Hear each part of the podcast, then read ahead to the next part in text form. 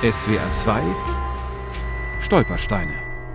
Alte Bahnhofstraße 3, Lahr. Hier wohnte Johanna Ullmann, geborene Schweich, Jahrgang 1890, deportiert 1940, Gürs, 1942 in Auschwitz ermordet. Johanna schreibt, ich kannte viel mal über den Zaun springen, aber Berthold hat gesagt, nein, wir müssen bleiben.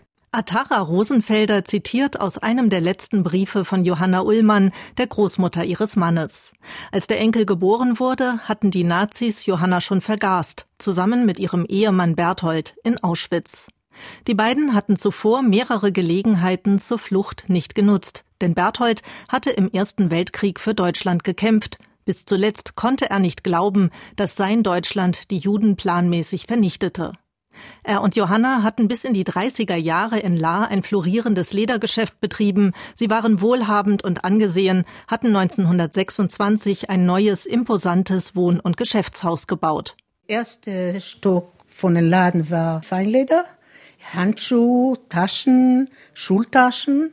Und das hat die Großmutter Johanna geführt. Und in Kehle war ein groß, riesen Kehle von Leder für Schuh, alles für Schuhmeister.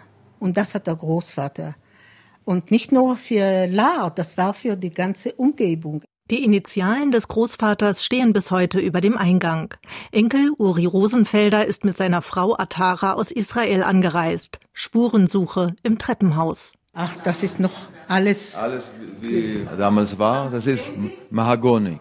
Das äh, hat meine Mutter gesagt, hat das Beste immer gekauft. Das war so schön poliert, hat sie immer gesagt. Das ist noch alles geblieben.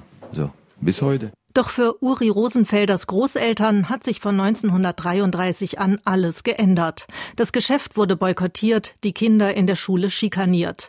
Erst schickten sie ihren Sohn Hans Siegbert nach Palästina, dann 1936 die Zwillingsschwestern Ruth und Edith, damals 15 Jahre alt. Die Eltern blieben in La ohne Einkommen und verschuldet durch den Bau des inzwischen boykottierten Geschäftshauses. 1937 mussten sie es verkaufen. Sich selbst hätten sie vielleicht retten können. Johanna Ullmann war noch vor Kriegsbeginn mit dem Schiff zu ihren Kindern nach Palästina gereist. Aber zu deren Entsetzen blieb sie nicht, sondern fuhr zurück zu ihrem Mann nach Deutschland. Sicher, der Sohn hat ja gesagt, der Hans, wieso kannst du zurückfahren? Aber sie hat gesagt, ich muss zurück zum Vater. Ich brauche ihn überreden, dass er kommt mit mir mit zurück nach Israel zu den Mädchen.